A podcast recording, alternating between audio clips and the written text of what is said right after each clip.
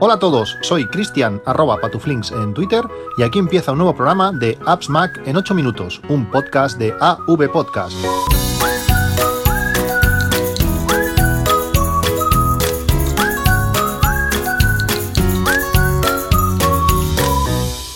Hola a todos, ya estamos a viernes 26 de, de mayo eh, a partir de, este lunes, como cada, como cada año, eh, mis horarios cambian. En verano os he explicado bastantes veces que mis horarios cambian y siempre esto ha afectado de alguna manera al podcast. Veremos este año cómo, cómo lo hace.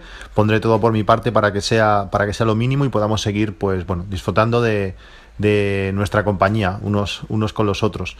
Una de las cosas que me hacen seguir eh, haciendo podcast cada día o cada dos o tres días eh, y lo dicho, lo dicho siempre, es vuestro, es vuestro feedback. Eh, lanzo un tema, eh, a veces son pinceladas, pero siempre aparece alguien que de algo, de una solución que yo aporto, me aporta una solución aún más grande, algo que me deja sorprendido y que me mm, hace lanzar otro tema eh, en unos días o, unos, o unas semanas después.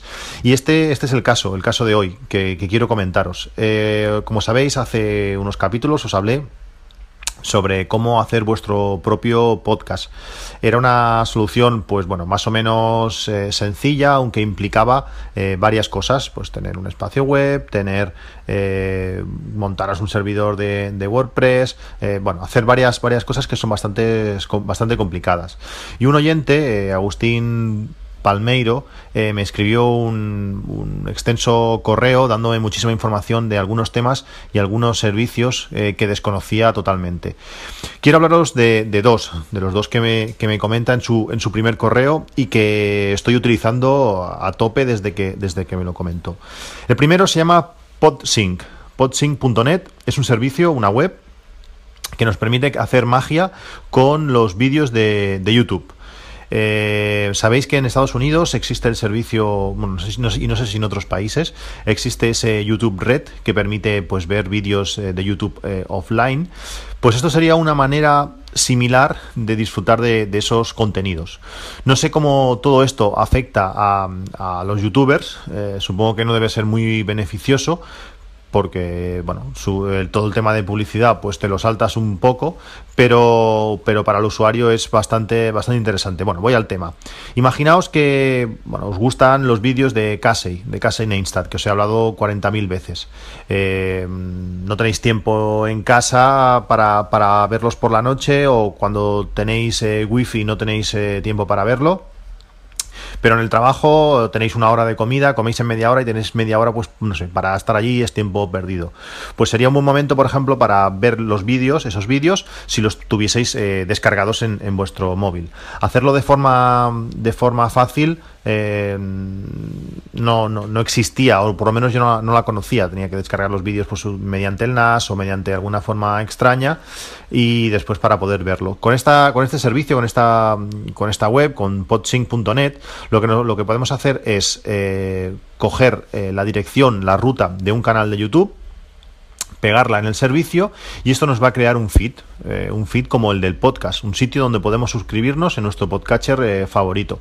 Eh, en mi caso, mi podcatcher es Overcast, pero Overcast no tiene la capacidad de ver vídeos, por tanto, Overcast en este caso no nos serviría.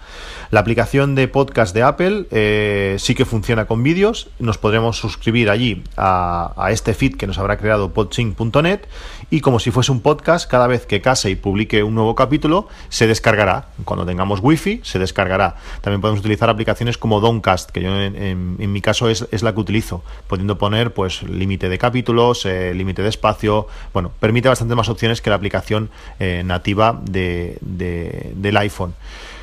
Como veis, eh, suscribiros a un canal es muy interesante ya que de forma automática pues van a aparecer los nuevos vídeos, pero también funciona si lo que hacemos es compartir una de nuestras listas. Por ejemplo, podemos crear una lista que sea, pues eso, vídeos para descargar. En el momento que desde cualquier ordenador, desde cualquier dispositivo que tenga acceso a YouTube eh, y hayamos iniciado sesión, guardemos un vídeo de lo que sea en nuestra, en, nuestra lista, en esa lista en concreto, nuestro podcatcher va a empezar a descargar ese vídeo. Vamos a poder tener una gran cantidad de contenidos en nuestro teléfono o nuestro iPad para poderlos ver eh, cuando no tengamos conexión o, no queramos gastar excesivos datos de una forma muy sencilla. Eh, eso tiene un potencial brutal. PodSync es un servicio gratuito que, tiene un, bueno, tiene un sistema de, Patreon de, donde podemos pagar para conseguir eh, opciones premium. Y en este caso con un dólar al, al mes podremos hacer que por ejemplo si lo que si el, el vídeo que queremos ver de YouTube es un vídeo de donde básicamente hablan, eh, podemos convertirlo de forma automática en, audio. Es decir, cuando se descargue nuestro podcatcher, bajaría solamente el audio. Esta opción, eh, como digo, es, es, de pago, es ese, ese dólar eh, al mes. No tiene sentido que si es un audiolibro, por ejemplo, que tiene fondos, el vídeo va tiene fondos, descargar pues todo el vídeo cuando lo que realmente nos interesa el audio. Podemos elegir. También podemos elegir si si queremos a máxima calidad el vídeo o queremos una calidad inferior.